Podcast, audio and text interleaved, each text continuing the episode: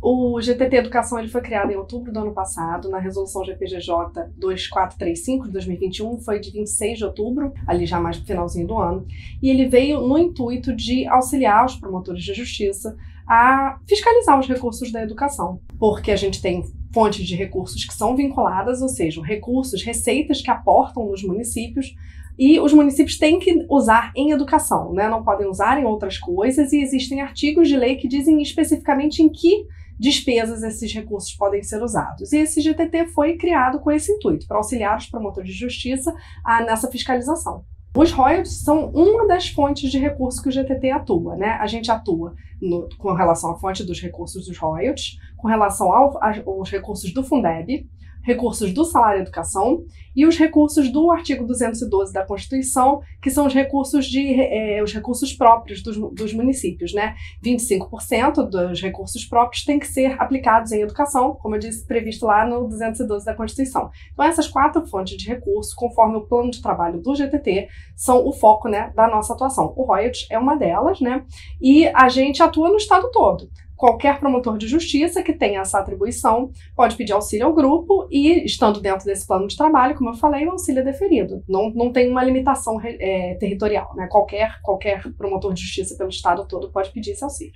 O financiamento da educação, a fiscalização do financiamento, principalmente nessas quatro fontes de recursos que são as que concentram o maior volume de dinheiro para a educação, né, é, é um, é, ele depende de, de uma análise muito é, muito detida de docu muitos documentos, uma análise orçamentária, de despesas, empenhos, uma, é uma documentação muito técnica e muito volumosa, que para o promotor de justiça que está lá na comarca com outras muitas matérias, né, porque é, promotorias especializadas em educação a gente só tem aqui, né, na capital e na região metropolitana, então para um promotor que está lidando com outras improbidades, meio ambiente, consumidor, se conseguir se dedicar a um, um volume de documento enorme, né, enorme e complexo, né, porque a matéria orçamentária ela é uma matéria complexa, é, é, bem mais complicado, né? Então, quando ele pede esse auxílio, esse grupo está desfocado só nisso, né? Esse grupo está focado e já tem todo um fluxo de trabalho e de análise documental ali. Então, essa que é a diferença.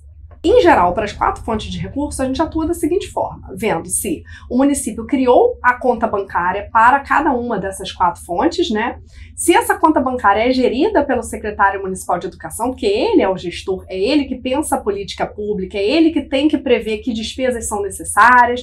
Então, ele tem que ser o gestor dessas contas, né? Não é a prefeitura que é a gestora dessas contas, o prefeito tem que ser o secretário municipal de educação.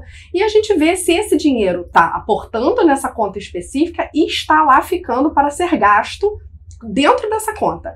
Um, um, foco principal é ver se esse dinheiro não está sendo transferido para a conta única do Tesouro, por exemplo, porque lá ele se perde. Aí, em termos de controle social desses recursos, fica muito mais difícil rastrear se ele foi gasto com as despesas que ele realmente deveria. A gente tem extratos anuais de 2018 para cá para serem analisados. Então, assim, a gente está num processo de pedir auxílio à DELAB, né, através da CSI, para análise desses, dessas, desses extratos bancários, e a gente tem 48 inquéritos civis tramitando no GTT atualmente. Então, é uma quantidade de documentos e uma complexidade desses documentos bastante grande.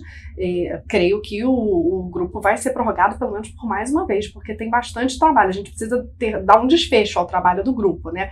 E qual é a intenção? A intenção é que, se a gente constatar que houve transferências indevidas para a conta única do Tesouro, ou que os recursos foram gastos em despesas que não deveriam, fazer tentar, né, conciliar, né, tentar um termo de ajustamento de conduta para que esses recursos voltem para essas contas específicas, se não for possível na via extrajudicial, ações civis públicas de recomposição de erário serão propostas.